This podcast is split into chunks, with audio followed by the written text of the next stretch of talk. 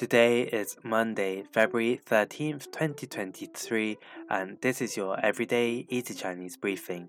大家好，我是林老师, and in under 5 minutes every weekday, you'll learn a new word and how to use this word correctly in phrases and sentences. Today's word of the day is how. How, which means to be fond of. Let's practice by making different words, phrases, and sentences with how.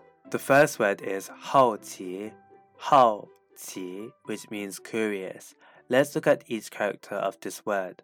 好 means to be fond of, and 奇 means strange.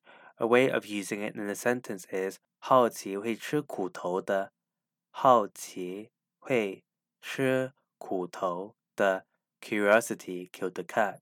This is a very popular saying, which means sometimes being too curious is not a good thing. Another word we can create with hao is hao ke, hao ke. This means hospitable. Let's again look at each character of this word. Hao means to be fond of, and ke means guest. A way of using it in a sentence is 中国人很热情好客。中国人很热情好客。Chinese people are very hospitable. Finally, we can create the word 好学,好学, which means studious. The 学 here means to study. A way of using it in a sentence is 他是一个很好学的学生。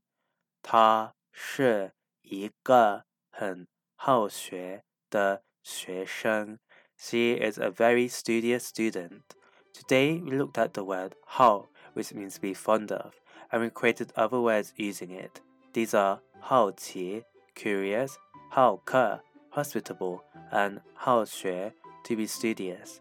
To see this podcast transcript, please head over to the forum section of our website www.everydayeasychinese.com where you can find even more free Chinese language resources. See you again soon for more practice.